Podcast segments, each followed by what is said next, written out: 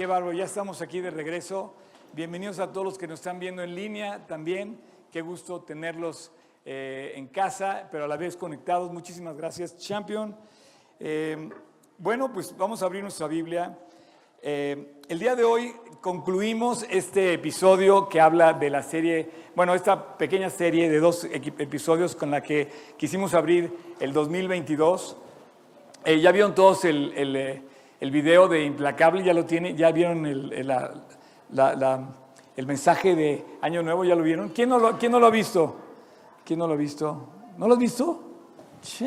no puede ser. ¿Todos los demás ya lo vieron? Ah, perfecto. Bueno, estamos en la serie de Implacable porque de verdad yo quiero ser implacable. Le decíamos la semana pasada que estamos luchando una batalla y no sé si ustedes se dan cuenta, pero estamos luchando una guerra, de verdad, una guerra a muerte.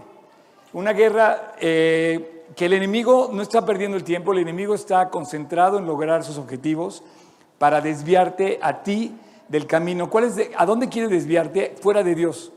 Que Dios no esté contigo, que Dios no sea tu objetivo, que Dios no camine contigo y que tú no camines con Dios. El enemigo quiere sacarte de esa jugada, quiere desviarte del camino.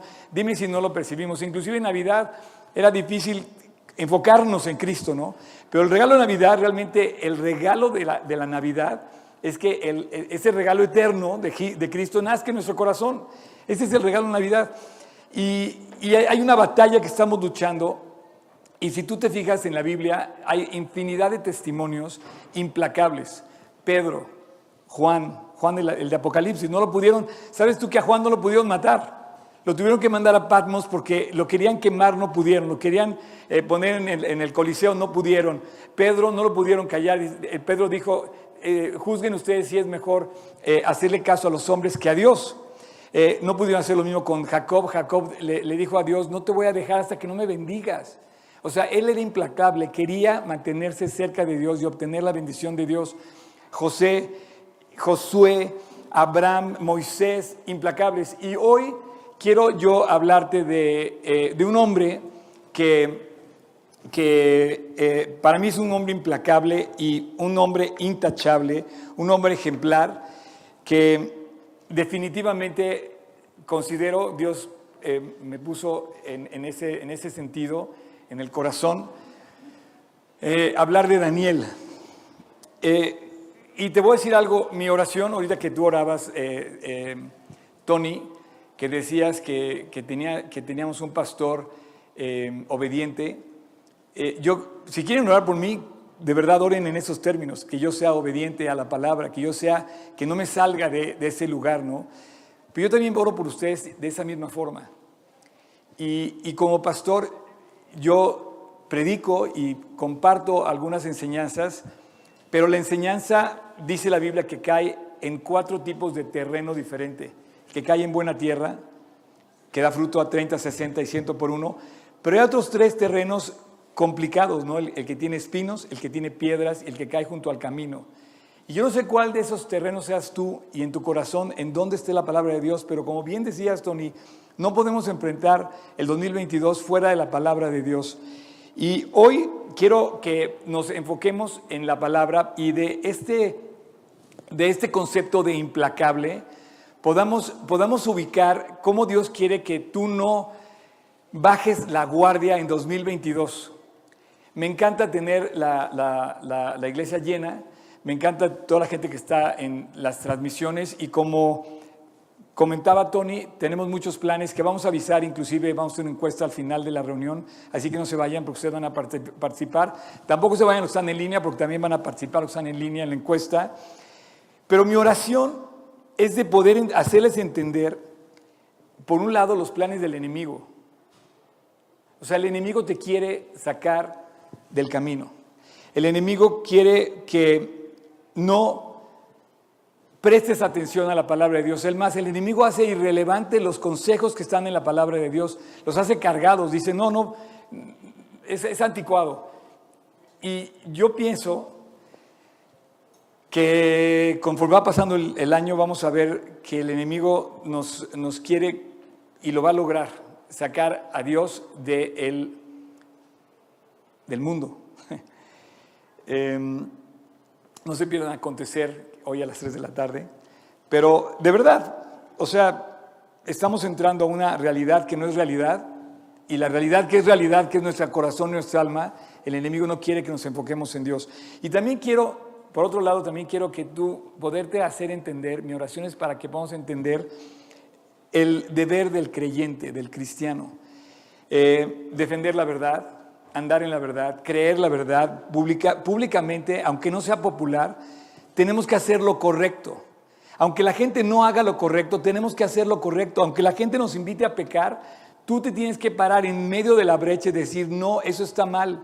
Y lo malo está perfectamente identificado en la Biblia, así como lo bueno. Y Dios no quiere que te enfoques en lo malo, sino más bien Dios quiere que te enfoques en lo bueno, en la libertad de vivir en la palabra de Dios. Hay, hay, un, testimonio especial en, los jóvenes. Eh, nada más por mera estadística, ¿quién tiene aquí 26 años para abajo? Levante la mano quien tenga, pero bien levantada la mano, así como que tienen fuertes. Ok, 26 para abajo, ok. Te, voy a decir por qué eh, te estoy haciendo la, la, encuesta. Vamos a hablar hoy de un joven que a los 17 se puso implacable delante del rey. Hace, hace cuenta que llegaba delante de Trump y le leyó la cartilla, para que me entiendas. O delante de Putin y le leyó la cartilla, este es Daniel. Y tenía nada más 17 años. Entonces no me vengas a decir tú que tienes 18, que tienes 15 o que tienes 16, yo me convertí a los 18, no me, no me vengas a decir tú que, que eso está bien para el pastor, pero no para mí, ¿no? O sea, para un cuate de 16 años, 17 años, no, no, no, esto es para ti. Y pocas cosas se vuelven impactantes cuando ves a un joven predicando la Biblia. Yo no, no, no, no me ubico como mi mamá, yo quisiera regresar el cassette, pero mi mamá me vio a mí predicar la Biblia a los 19 años. 18 años, 20 años. Y de repente empecé a predicar en su casa la Biblia y mamá invitaba a todo el mundo y éramos cuatro personas ahí, pero me encantaba porque yo, yo no me puedo imaginar a mi mamá viendo a su hijo de 19 años predicando la Biblia, ¿no? Yo creo que muchos de ustedes desearían ver lo mismo. Así es que, jóvenes de 26 para abajo, si hay algo especial en ustedes es que tienen un impacto muy especial hoy en la sociedad. Un testimonio de que vivan, de que compartan, de que no cierres a tu generación, tu boca, para que abras el cielo a tu generación. Daniel era un joven implacable. Su registro empieza siendo muy joven en la Biblia y acaba siendo muy anciano. Hoy vamos a ver un poco el recorrido de su vida, pero básicamente en un, en un episodio de su vida. Y fue un hombre implacable. ¿Y qué creen? Que llegó a una fiesta, Daniel llegó a una fiesta y fue el aguador de la fiesta. O sea, imagínate que tú invitas al creyente a la fiesta. Este es el ejemplo exacto de que está la fiesta en apogeo. Había mil invitados en la fiesta. Todos hasta las chanclas, para que me entiendas. En la fiesta estaba el rey. Y había invitado, imagínate tú ibas al Palacio Real, ¿no? O al Palacio Nacional, o al, donde quieras, al Castillo de Chapultepec. Y de repente encuentras a mil gentes tomando, bebiendo, bailando y quién sabe qué cuántas cosas más. Y de repente llega Daniel y les apaga la fiesta, pero a cero. o sea, de aquí de cero a cien no, fue de cien a cero. Y este capítulo se llama El aguador de la fiesta. Es en serio, es en serio. Eh, eh, creo que es un poco irrelevante en mi parte, pero que lo quiero poner a tu, nivel y al mío. A lo mejor es un poco eh, irrelevante el nombre, o irreverente, no no sé, los dos, ¿no? Pero, pero este hombre a mí me impacta porque yo quiero ser un hombre implacable como Daniel. Y yo quisiera que tú te volvieras un joven, un adolescente, un adulto eh, implacable. De hecho, conozco a jóvenes que tomaron decisiones a los seis años y no han cambiado y se han mantenido en sus decisiones. Y bueno, este hombre, Daniel, no se contaminó, empieza el, relato diciendo que no se contaminó, fue un hombre íntegro en todos los sentidos, nunca negó a Dios, siempre puso a Dios primero, siempre, en todas las circunstancias, lo puso siempre primero, delante de cualquier eh, condición, inclusive delante del rey Nabucodonosor, el famoso Nabucco de Babilonia. Su fe lo puso a él, lo puso en alto, y creer en Dios lo levantó a él.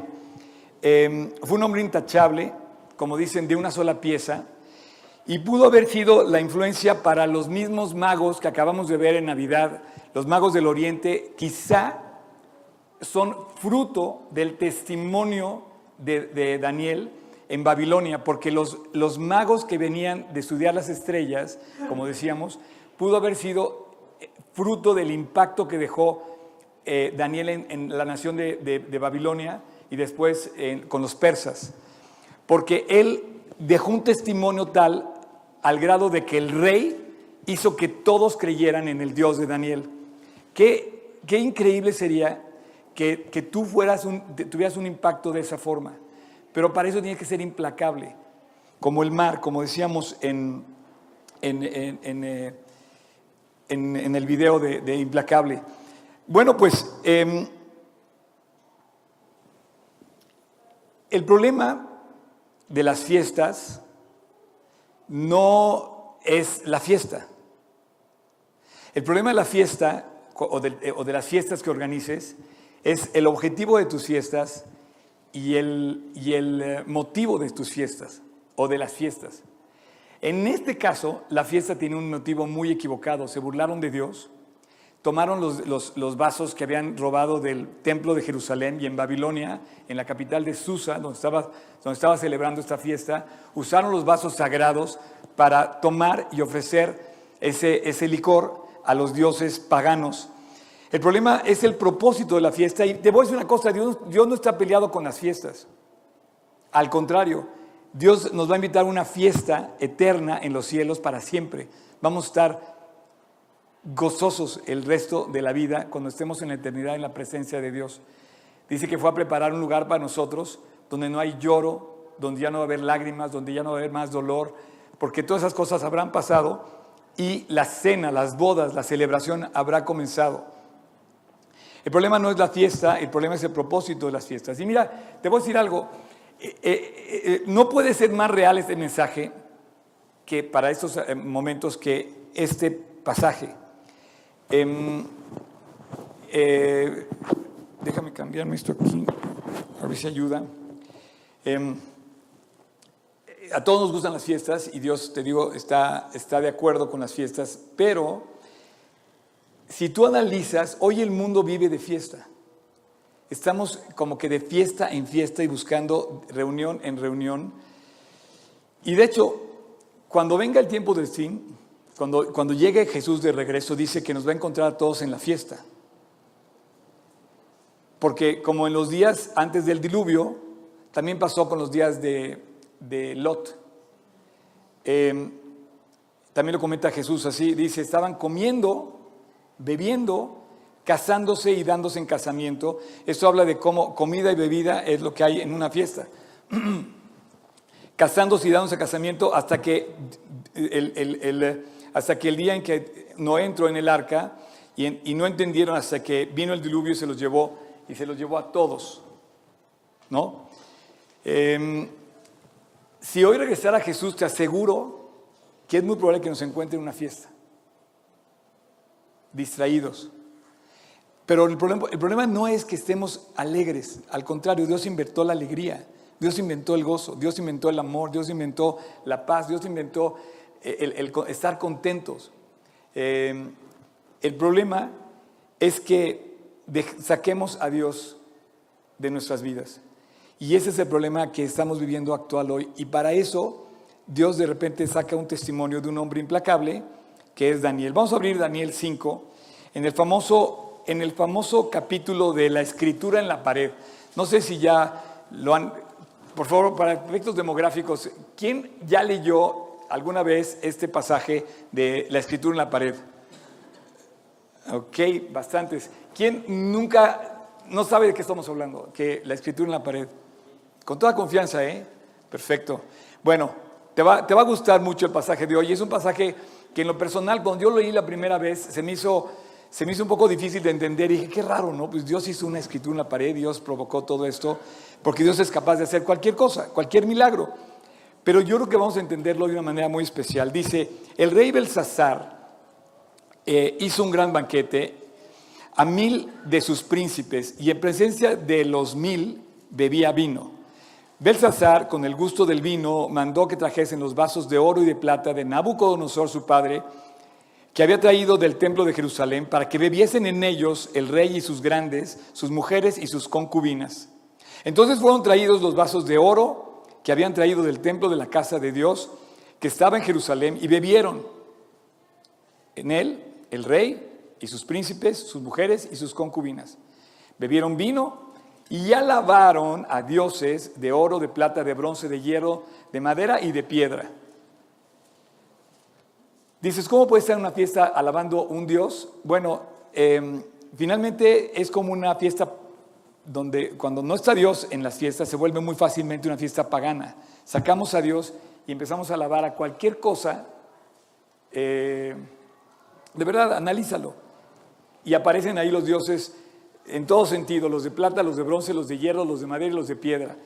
Y en aquella misma hora, en medio de la fiesta, en medio del apogeo, aparecieron los dedos de una mano de hombre que escribía delante del candelero sobre lo encalado de la pared del palacio real, y el rey veía la mano que escribía, entonces el rey palideció, se acabó la fiesta, se pusieron, se les dio miedo a todos, y sus pensamientos lo turbaron y se debilitaron eh, sus lomos y sus rodillas se daban, perdón, y sus rodillas daban la una contra la otra.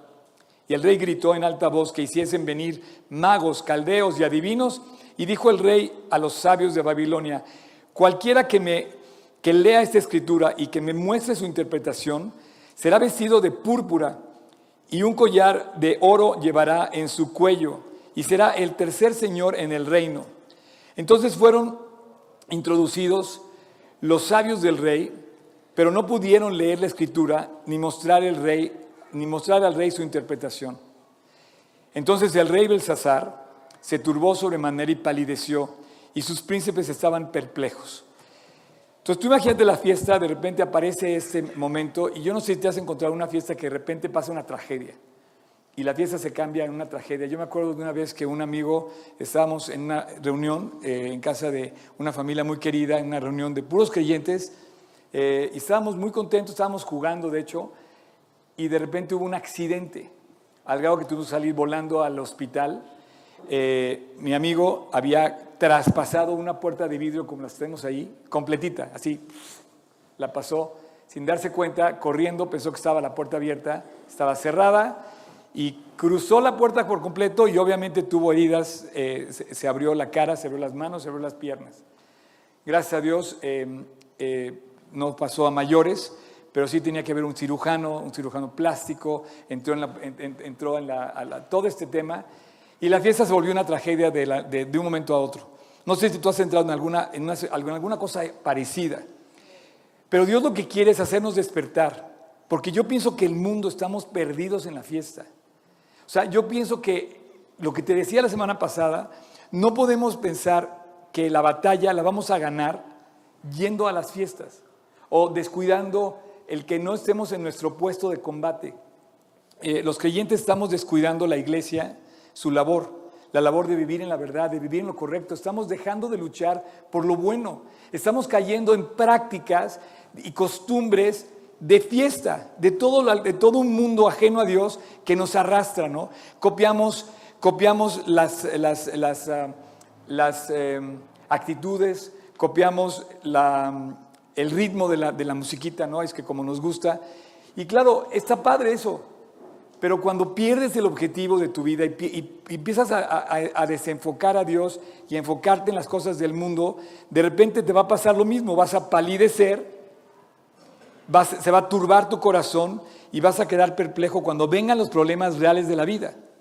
Entonces apareció una mano en la pared, eh, aparentemente en su palacio real decían que las murallas de Babilonia eran algo así como de 25 metros de alto con creo que 9 metros de ancho y de repente en un muro de esos enormes que todo el mundo lo veía como si estuviera reflejándose un gran proyector como los que ahora hay, empieza a aparecer una mano escribiendo cuatro palabras. Mene, mene, tekel, uparsin.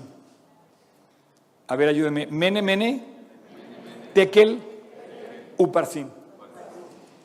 No sabían qué, no, sabían qué quería decir esto.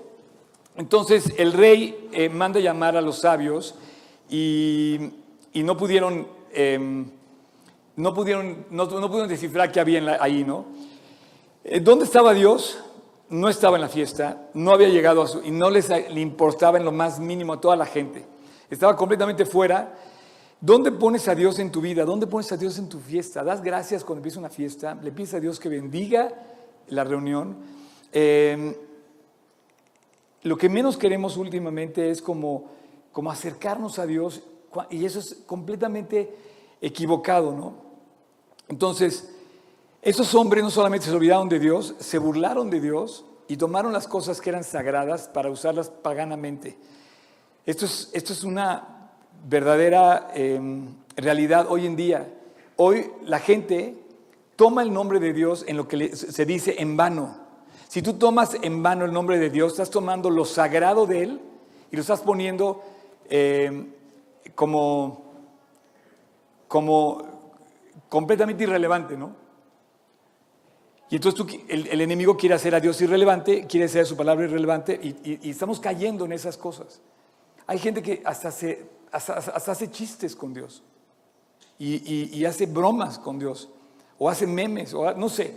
El caso es que de repente, ¡pum!, pasa algo y se cambia todo el pro- prospecto de la fiesta y de repente hay un mensaje. em, y de repente no sabían qué quería decir. No sé por qué no estaba tan complicado descifrar el mensaje.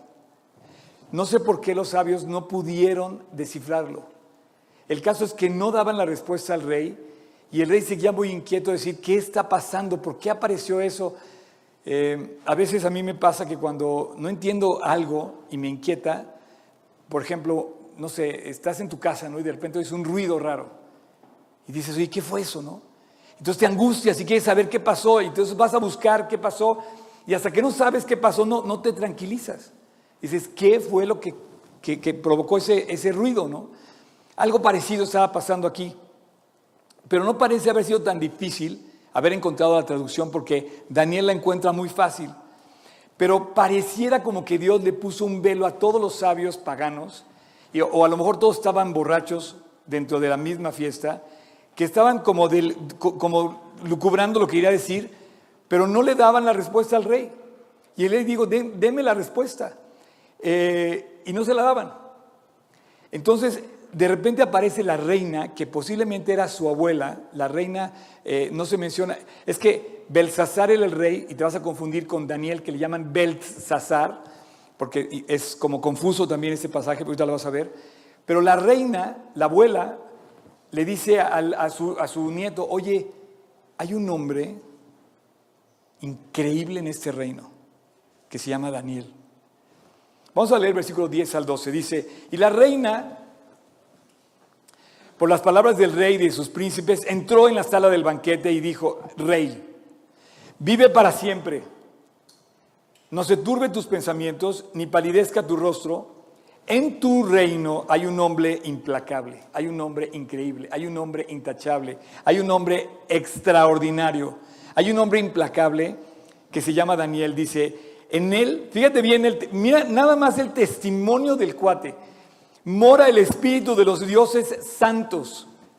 En los días de tu padre se halló en él luz e inteligencia y sabiduría, como la sabiduría de los dioses, al que el rey Nabucodonosor, tu padre, oh rey, constituyó jefe sobre todos los magos, astrólogos, caldeos y adivinos.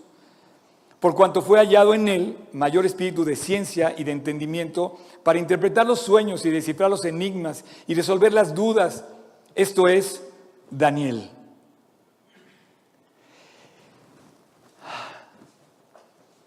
¿Cuánto quisiera que, que tú me pudieras entender que las historias de la Biblia no son para contarte y que las sepas? Es para que tú digas, ¿seré yo, seré yo el Daniel de esta generación? En mi prepa, en mi, en, mi, en mi universidad, en mi oficina, en mi trabajo, ¿seré yo el Daniel que se puedan expresar así? Ayer estaba yo con, una, eh, con unos amigos y la esposa de este amigo es, eh, trabaja en, en, una gran compañía mexicana que, que, que, se, que y, y, su puesto es de, de, recursos humanos. Y entonces me estaba contando cómo llegaron a pedir trabajo ciertas personas. Y me dice, y llegó un pastor a pedir un trabajo. Y yo quería que él se quedara, pero no podía revelarlo. No podía decir yo mi favoritismo, porque sé que en los principios de la Biblia y de un pastor que vive para Cristo está la sabiduría, la respuesta a las dudas, la inteligencia, la ciencia y el amor a lo correcto y a lo correcto. Y entonces yo, dice, traer a la compañía a un hombre o a una mujer que vive en los principios del bien es lo mejor que le puedo hacer a la compañía. Yo decía, claro. Entonces esta mujer, la reina, le dice, hay un hombre en, en el reino que no llamaste. No estaba en la fiesta el chavo. Y era uno de los príncipes. Aquí entra una cosa, ¿por qué Daniel no estaba en la fiesta? era un aguado, era un este, aburrido, pues era el creyente, era el, era el que vivía para Cristo. Entonces normalmente no se metió en problemas Daniel y no asistía a las fiestas paganas. Ahora también yo pienso que no estaba en la fiesta posiblemente porque él era ya mayor y a lo mejor estaba como una especie como de, de posición de jubilado en el que ya no estaba activamente en la corte del rey. Entonces no fue convocado en primera línea porque no estaba en primera línea sirviendo, sino estaba como, eh, como consejero del rey, pero en, un, en una situación como de, de, pensionado, por así decir, ¿no? Porque él, él, estuvo todo el tiempo, Daniel ya nunca regresó a, a, Jerusalén, él se quedó primero en Babilonia, luego pasó Babilonia a ser parte de los medos y los persas, y, y él se quedó siempre allá. Pero Daniel siempre fue un hombre intachable. O sea, ve cómo lo describe la reina. ¿Pudieras poner tu nombre así? O sea, en él fue hallado un espíritu de ciencia, de entendimiento, para interpretar los sueños, revelar enigmas, resolver dudas. Eh, lo puso por jefe de los astrólogos, de los caldeos y de los adivinos. Ojalá pudiéramos poner nuestro nombre ahí. Yo quisiera, Tony, ahorita que orabas y decías que nos haga obedientes, que nos haga obedientes como Daniel. Daniel fue obediente hasta el último día de su vida. Y yo quisiera que la gente se expresara de ti como Daniel. No lo veas tan lejos, por favor, quita la distancia que hay entre la enseñanza de la Biblia y tu vida. Tú puedes ser ese Daniel de hoy. Por lo menos yo quiero ser así. Cuando se hizo llamar a los sabios, la escritura en la pared no se, pudo revelar, pero Daniel llega y posiblemente estaba, te digo, como me, medio como semi-retirado pero ahí estaba, él, él, él, no dejaba de ser un funcionario de la administración del palacio de, de Belsasar. Entonces, eh, fue increíble cómo la referencia que hace la reina de Daniel fue, en él hay fe y en él hay trasfondo, hay, hay valor profundo. Ojalá que puedan decir eso de ti y de mí. Yo quisiera que esta iglesia generara hombres y mujeres así, desde la, desde, desde, desde el, la secundaria, no sé, desde niños. Eh, todo parecía bien en la fiesta hasta que aparece la mano, ¿no? Y pone un mensaje muy en serio. Entonces todos se turban, todos sacan de onda. Eh, y el rey llama a Daniel. Los. Eh, los príncipes que estaban alrededor del rey no tuvieron nada que decirle. Entonces el pasaje continúa. Versículo, versículo eh, 13 dice, entonces Daniel fue traído delante del rey y dijo el rey a Daniel, ¿eres tú aquel Daniel de los hijos de la cautividad de Judá que mi padre trajo de Judea? O sea, ¿eres tú un hombre de Dios que viene de la nación del Dios de Israel, yo he oído de ti que el Espíritu de los dioses santos está en ti y que en ti se halló luz, entendimiento y mayor sabiduría. Y ahora fueron traídos delante de mí los sabios y los astrólogos que para que leyesen la escritura y me diesen la interpretación, pero no han podido. 16. Yo pues he oído de ti que puedes dar interpretaciones y resolver dificultades. Si ahora puedes leer esta escritura y darme su interpretación, Serás vestido de púrpura y un collar de oro llevarás en tu cuello y serás el tercer señor en el reino. Y bueno, la respuesta de Daniel es increíble. Aquí es donde tú debes de entender cómo contesta un creyente cuando le ofrecen un soborno, que no era un soborno, era, era un premio que le iba a dar el rey. Pero el cuate, ve lo que le dice. Versículo 17.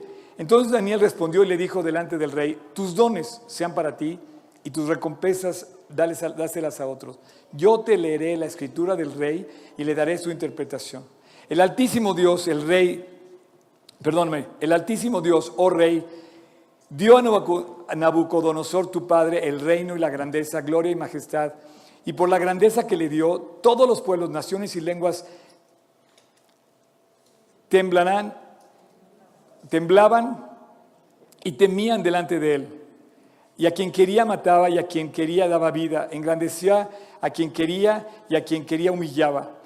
Mas cuando su corazón se ensoberbeció y su espíritu se endureció en su orgullo, fue depuesto del trono de su reino, despojado de su gloria, y fue echado entre los hijos de los hombres, y su mente se hizo semejante a las bestias, con los asnos monteses, que su morada, con los asnos monteses fue su morada, hierba le dieron a comer, como al buey, y su cuerpo fue mojado por el rocío del cielo, hasta que reconoció que el Altísimo, Dios, tiene dominio sobre el reino de los hombres y que pone sobre él al que le place. O sea, yo no sé si a Daniel eh, le tomó tiempo, pero él entendió inmediatamente qué quería decir Mene, Menel, Tekel, Uparsim. Él lo entendió inmediatamente y le dice, a ver, Tú eres hijo de un, rey que de repente se enalteció, se olvidó de Dios y Dios lo hizo, como dice el pasaje, eh, habitar como, como unas bestias siete años. Siete años Nabucodonosor habitó como, una, como, como animal y se mojaba con el rocío y comía hierba y todo esto hasta que él reconoció que Dios era el Altísimo. ¿Cuántos años crees que te falte a ti a mí para poder reconocer a Dios en nuestras vidas. Y reconocer algo, que el Altísimo es sobre todo.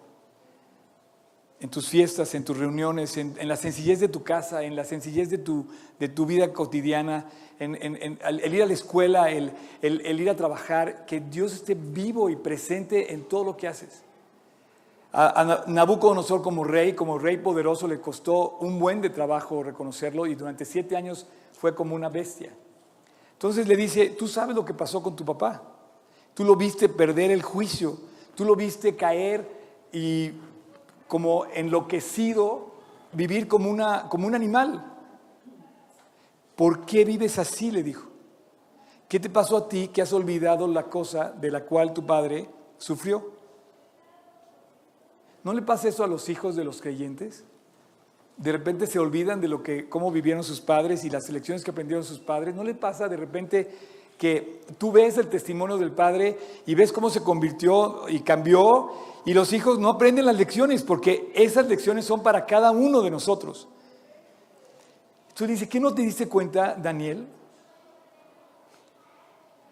¿Qué no, qué no, eh, no, has, no has descubierto que no puedes vivir sin Dios? Yo, yo te pongo, de verdad, yo te pido que, que, le pidas a Dios que te haga implacable en tu fe. Pero este cuate le fue en feria. ¿Sabes que se iba a morir al día siguiente? Se portó tan mal Belsasar que estaba condenado a morir al día siguiente. Daniel iba a decir, mañana vas a estar muerto. Mene Mene Tekel Uparsin tiene una traducción increíble que, quiero llegar contigo a, estudiarlo. Vamos a seguir leyendo, versículo 22, y ya vamos a terminar el pasaje. Dice, y tú, y tú, su hijo Belsasar, no te has humillado de corazón, y lo sabías. Bueno, champion of the world, dime si no te está diciendo Dios la clave de la vida puedes poner tu nombre ahí perfectamente. Yo no me he humillado delante de Dios. Yo he conocido a gente que dice, yo, yo no tengo nada de qué pedir perdón. Ya tienes una cosa más con lo que acabas de decir. Y, y, tú ves a los, normalmente los gobernantes se llenan de soberbia y dicen, no, ¿cómo yo voy a pedir perdón? Pues él era un gobernante. Y Daniel tuvo, tuvo el impacto de decirle, tú tienes que humillarte y pedirle perdón al Altísimo. O sea, el cuate le pudo haber mandado cortar la cabeza, para que me entiendas. Pero fue tan implacable Daniel que no titubeó en decirle la verdad. Tuvo tanta autoridad Daniel, tuvo tanta autoridad al presentar su mensaje, que el rey no hizo más que sentarse y quedó frío. Cuando tú hablas como un creyente, tienes más autoridad que el rey. Entonces, tú imagínate, entró aquí el anciano Daniel a la fiesta, le cerró la llave del vino, de repente todo el mundo silencio y, y se pone como chancla al rey sino que contra el Señor del cielo te has ensoberbecido e hiciste traer delante de ti los vasos de la casa de Dios, para ti, para tus grandes, para tus mujeres, para tus concubinas, bebiste vino en ellos. O sea, tomaste el nombre de Dios en vano. Em, bebiste vino en ellos. Además de esto, diste alabanza a dioses de plata, de oro, de bronce, de hierro, de madera y de, y de piedra, que ni ven ni oyen ni saben, y al Dios en cuya mano está tu vida y cuyos son todos tus caminos, nunca honraste. Yo quiero ser como Daniel. Y yo quiero, yo quiero pedirte que si vas a entrar este 2022, entra con todo el corazón diciéndole, Dios, quiero honrarte a ti en primer lugar. Quiero ir de la mano de Dios en este nuevo año. Y quiero ser implacable. Y entonces viene la revelación. Y no está, no está complicado entenderlo. Versículo 24. Entonces, en su presencia fue enviada la mano, perdón, entonces de su presencia fue enviada la mano que trazó esta escritura. Y la escritura que trazó es Mene Mene Tekel Uparsin. Mene Mene es la misma palabra.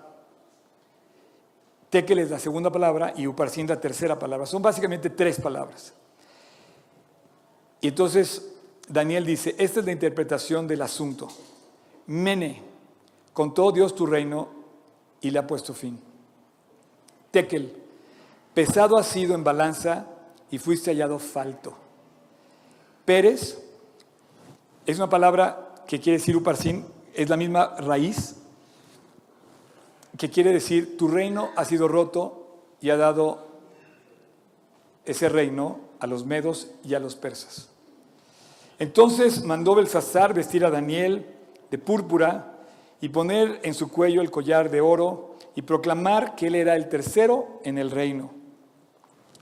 Y la misma noche fue muerto Belsasar, rey de los caldeos, y Darío de, de Media tomó el reino siendo de 62 años.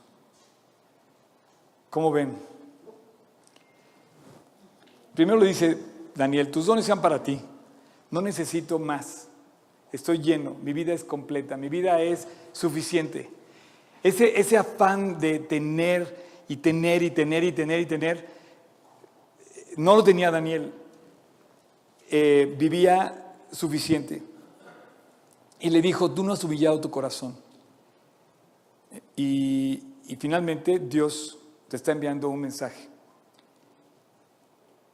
en cuya mano está tu vida, tú no le diste a Dios su lugar. Y bueno, concluyo con lo siguiente. Mene, mene, tekel, uparsin. Dice, contado fue tu reino, mene, pesado fue tu reino, y no pudiste. Y no vas a vivir. Tu vida se rompió. O sea, mene quiere decir, te contaron. O sea, trajiste, hiciste cuentas, no te alcanzó. O sea, lo que querías hacer, se contó. Tus obras, tus hechos, tu corazón, no fue suficiente para alcanzar a completar lo que tenías que completar.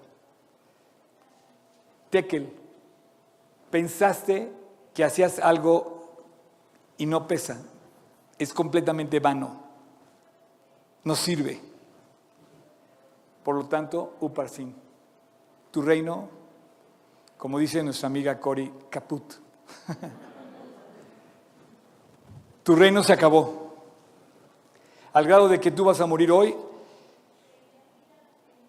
O sea, hicimos números, hicimos cuentas. Mene, mene. Hicimos números, no te alcanza. Pesamos tus hechos, tampoco. ¿Y en qué, en, qué, en, qué, en qué concluye? En que tu reino, Daniel, perdón, Belsasar, eh, se va a dividir. Vamos a ponernos de pie y vamos a orar.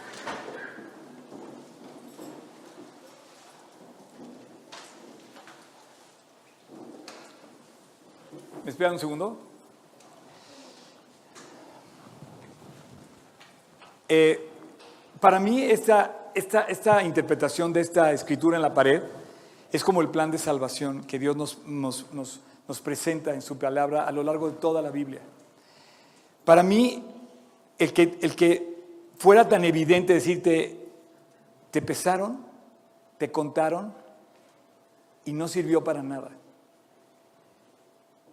nos refleja lo que somos realmente.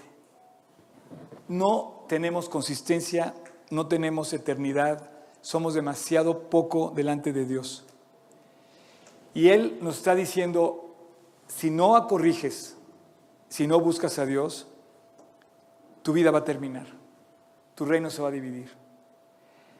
Eh, yo no quisiera de ninguna manera que pensaran que yo lo estoy reprendiendo en un mensaje de Año Nuevo donde yo quiero hablarte del amor de Dios y del buscar a Dios y de ir con Dios.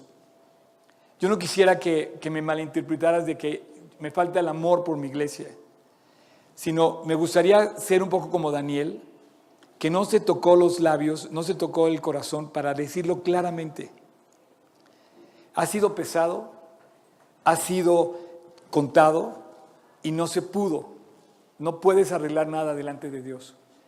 ¿Qué, ¿Qué, te falta? Es realmente ir con Dios y reconciliarte con Él. Miren, yo estoy convencido que a partir de 2022, yo sí estoy convencido que la vida va a cambiar por completo. Yo creo que va a acabar la pandemia, pero no vamos a volver a la normalidad. Vamos a volver a una nueva forma de vida en la que todo lo que está a nuestro alrededor nos lo está contando. Lo único que vale, lo único que tenemos es a Cristo que puede consolar el alma, limpiar el corazón y salvar al hombre. No va a perderse el mensaje, no se va a acabar el mensaje, sigue estando vigente desde el siglo, eh, aproximadamente el siglo eh, sexto antes de Cristo, que se escribe este pasaje hasta la fecha. Ya han pasado todos los imperios de la historia, ya han pasado todas las eras de la historia y sigue estando vigente el mensaje. Yo te quiero invitar a que vayas con Dios esta mañana y a cualquiera que me esté escuchando, quiero pedirte que vayas con Dios y que le digas realmente a Dios, Señor, tengo que humillarme delante de tu presencia y tengo que ir ante ti para pedirte perdón y para reconciliarme delante de ti. Es una batalla, si ya tienes a Cristo, es una batalla para mantenerte implacable y fiel. Y si no lo tienes, es una batalla para que le puedas entregar tu corazón. La Biblia dice, venid a mí los que trabajados y cargados, yo os haré descansar. La Biblia dice, he aquí soy de la puerta y llamo, si alguno oye mi voz y abre la puerta, entraré a él. La Biblia dice, mas a todos los que le recibieron, los que creen en su nombre, les dio la potestad de ser hechos hijos de Dios. La Biblia eh, dice que a los suyos vino y los suyos no le recibieron. O sea, si hay una decisión que te dio Dios a ti, tomar tu decisión. Y yo, ¿cómo te puedo dar a entender que necesitamos tomar decisiones todos los días? Cierra tus ojos, inclina tu rostro. Y bueno, pues la fiesta la fiesta de verdad va a comenzar. La fiesta de paz, de alegría, de gozo eterno comienza el día que tú invitas a Cristo a tu corazón. Pero las fiestas en las que vemos el mundo vivir son fiestas a las cuales Dios nos va a pedir cuentas. Y son fiestas que son completamente vanas, que terminan en, eh, digo, si no terminan en una cosa mala, por lo menos pasaron, ¿no? Dios quiere invitarte a su casa. Dios quiere invitarte a una verdadera celebración, que es que Él more en tu corazón, que Él que esté ahí, que Él quiere estar contigo, vivo y real todos los días, que tú puedas encontrar descanso, esperanza y paz, el saber que Él camina contigo. Dios te está invitando a su casa y te toca la puerta del corazón. Pero tú tienes que abrir. Si tú quieres, esta mañana, no tienes la seguridad de tu salvación, no sabes si Dios está en tu corazón, invítalo. Abre la puerta. Acéptalo. Y déjalo, como decía Daniel, que Él forme parte de, tu alabanza, de tu primer lugar, de tu honra. Así como estás en silencio, yo te invito a que hagamos una oración juntos. Esta oración es la más importante de tu vida. Porque si invitas a Dios a tu vida, no hay nada que se le compare. Relacionarte con el Rey del universo. Reconciliarte con el Rey del universo. Convivir con el Rey del universo a través de Jesús que vino a salvarnos. Él está llamando a la puerta de tu corazón. Si tú quieres pedirle perdón y reconciliarte, invitarlo a tu corazón, este es tu momento. Yo te ayudo, oremos juntos, ahí en tu corazón. Repite conmigo, Señor Jesús, en tu, en tu interior. No lo digas en voz alta. Es entre tú y Dios. Si tú lo quieres, hazlo tú y Él y Él y tú. Señor Jesús, gracias por recordarme que no estoy perdido, que tengo la oportunidad hoy de voltear a ti, de que hay ayuda, de que hay esperanza y de que tú vives. Hoy, Señor, te quiero pedir perdón. Te quiero perdón, pedir perdón de mis miedos, de mis faltas, de mis pecados, los que recuerdo y los que no recuerdo. Y te pido, Dios, que entres a mi corazón. Te quiero buscar a ti para que caminemos juntos toda la vida. Y a partir de hoy, tú seas el que me guíe, mi Señor Quiero obedecerte, quiero seguirte. Quiero disfrutar de lo que has preparado para mí. Pero a partir de hoy especialmente te pido que seas mi salvador, el que va a salvar mi vida para el día que me toque partir. Señor Jesús, entra en mi corazón. Quédate conmigo para siempre. Trae paz, traes alegría, trae descanso y déjame poner mi vida en la tuya y, que, y caminemos juntos el resto de la vida, Señor. En tu nombre precioso Jesús te lo pido. Amén. Sabes que nunca, nunca va a pasar de moda este mensaje. Siempre va a estar vigente el que podamos voltear al cielo, al Dios del universo y que podamos darle a Dios la gloria y la honra de todo, absolutamente. Nunca va a pasar de moda, aunque, aunque llegue muchas cosas nuevas en el, en el sentido de, de los cambios que vienen en el mundo. Qué esperanza tan grande tener la seguridad de que Dios dio su vida por nosotros para que todo aquel Toda persona que cree en Él no se pierda, Les voy a hacer dos preguntas. La primera, ¿quién es? Hoy va a ser una, hoy va a ser una reunión de preguntas y respuestas, ¿ok? Vayas acostumbrando. Les voy a preguntar, de aquí al resto de la reunión les voy a hacer varias preguntas. Sin miedo, Cham, sin miedo, ¿ok? La primera, quiero ver si alguien hoy invitó a Jesús a su corazón y le dijo, Dios, perdóname, quiero que entres a mi corazón, quiero caminar contigo, te acepto como mi Señor y Salvador, me gustaría que me lo dijera. Si alguien hoy invitó a Jesús a su corazón, me gustaría que por favor me lo hiciera saber. ¿Alguien? ¿Alguien? ¿Nadie? ¿Nadie?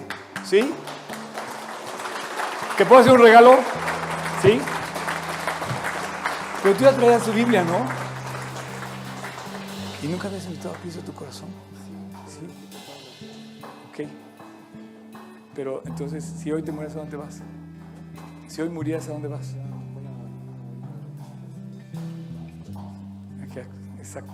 ¿Cómo te llamas? Marco, qué gusto. Ya tienes su Biblia aquí. Qué gusto, Marco. Gracias, champion. ¿Eh? Buenísimo. ¿Alguien más? Hola, ¿cómo estás? Qué gusto. Mira, a ti te voy, a- sí te voy a dar una, un... Es que Marco ya traía la suya, pero eh, ándale, y aquí te voy a dar este folletito y ahorita eh, te, voy a, te voy a poner ahí un versículo para que recordemos la fecha de hoy. ¿Cómo te llamas? Javier, Javier. Y Javier, si yo te preguntara dónde está Cristo hoy, dónde, ¿qué dirías? En tu corazón. Ese es el lugar, no hay otro. Nada más puede estar en mi corazón. Dios te bendiga. ¿Alguien más? ¿Alguien más que haya invitado a Jesús a su corazón? Bravo, champion.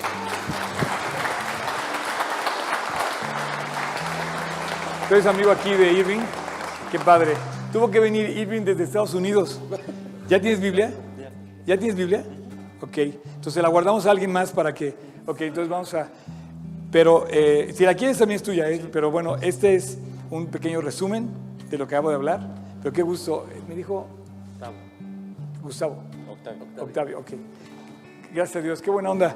Eh, no sé si alguien más haya invitado a Jesús a su corazón. Eh, ¿Te digo algo? Esa era la primera pregunta. Ahora, la segunda pregunta. ¿Quién quiere vivir como Daniel?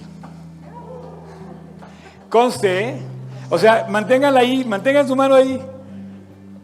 Y ahora repitan conmigo. Ah, no es cierto. Señor, sí, no, de verdad, o sea, de- despertemos. O sea, despertemos, o sea, no podemos dormir. Señores, se nos está, nos está llevando la corriente, la corriente de este mundo. Sigilosamente nos están envolviendo en mentiras. O sea, la vida no va a cambiar sin Dios. O sea, si te dijeron que va a cambiar sin Dios, te están mintiendo. Y están sacando a Dios de la vida. Están sacando a Dios de la sociedad. Entonces, vayamos adelante, pero cumpliendo con el primer mandamiento, que es amar al Señor tu Dios con todo tu corazón, con toda tu mente, sobre todas las cosas. Y camina en tu prepa, en tu escuela, en tu universidad, en tu casa, en tu oficina, camina así, poniendo a Dios primero. Que en ti vivan tres cosas, fíjate. Échale todas las ganas, como dicen, voy a trabajar duro, ok. Pero siempre di la verdad y vive para Cristo. Y ojalá que un día podamos decir, fulano de tal es así, un cuate increíble. ¿Por qué? Porque en él mora el Espíritu de Dios y pone Dios, eh, lo pone Dios en alto, ¿no?